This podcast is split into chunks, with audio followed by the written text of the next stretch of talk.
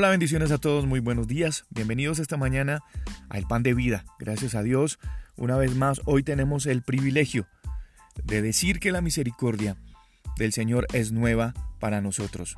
Hoy es nueva la misericordia del Señor para nosotros y no solo un privilegio. Podemos dar testimonio de que la misericordia del Señor es nueva en nosotros.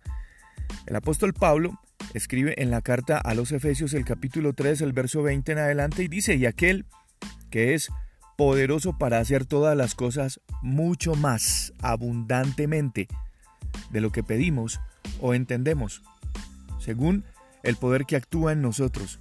A Él sea la gloria en la iglesia en Cristo Jesús por todas las edades, por los siglos de los siglos. Amén.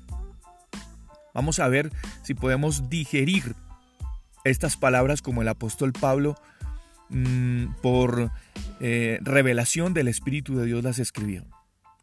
Resulta que lo que aquí dice necesita mm, mucha, pero mucha comprensión de nosotros. Y lo que Pablo escribe es que Él es poderoso para hacer todas las cosas mucho más abundantemente de lo que pedimos o entendemos. Y esto sí que es una descripción asombrosa de la capacidad de Dios para trabajar en nuestra vida, en nuestro interior. Sin embargo, a menudo nuestro enfoque está principalmente en lo que queremos que Él haga a nuestro alrededor. Podemos llegar a pensar que si el Señor cambiara esa situación que estoy pasando, esa dificultad que estoy viviendo, o me arregla el problema que estoy teniendo, entonces mi vida sería mejor. Pero a lo que Dios nos está invitando es a pensar mm, y a, y a preguntar y a proyectarnos mucho más en grande. Dios no solamente quiere solucionar el problema o sanar la enfermedad, lo que Él quiere es cambiarnos. Lo que Él quiere es que a raíz de esa situación o en medio de esa situación nosotros pensemos igual, renovemos nuestra mente. El Espíritu de Dios tiene más que suficiente poder para transformar nuestras vidas y esa transformación siempre será de adentro hacia afuera. Es decir, en muchas ocasiones lo que está afuera de nosotros o alrededor de nosotros, que es lo que más nos preocupa, en el orden de Dios estará prácticamente de último, porque Dios quiere trabajar primero dentro de nosotros. Y, y trabajar en ese cambio interno es usualmente un proceso lento. El fruto espiritual toma tiempo para crecer y para madurar. Por eso necesitamos paciencia y fe para creer que Él está trabajando incluso cuando nosotros no vemos los resultados de inmediato. Hemos escuchado que Dios nunca tiene prisa y él, y él nunca se da por vencido con nosotros.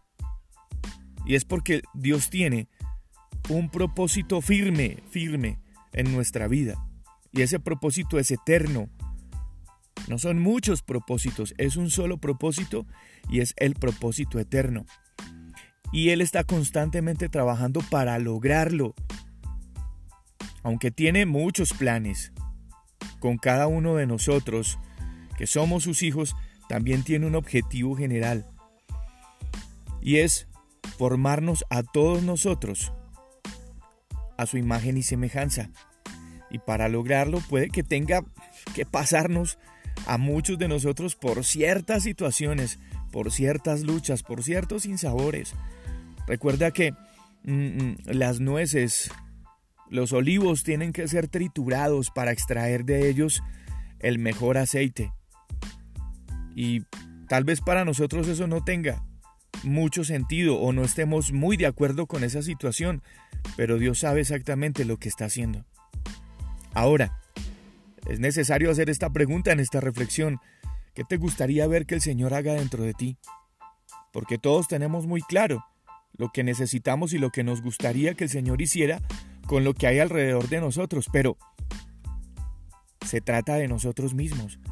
¿Qué nos gustaría ver que el Señor hiciera dentro de nosotros?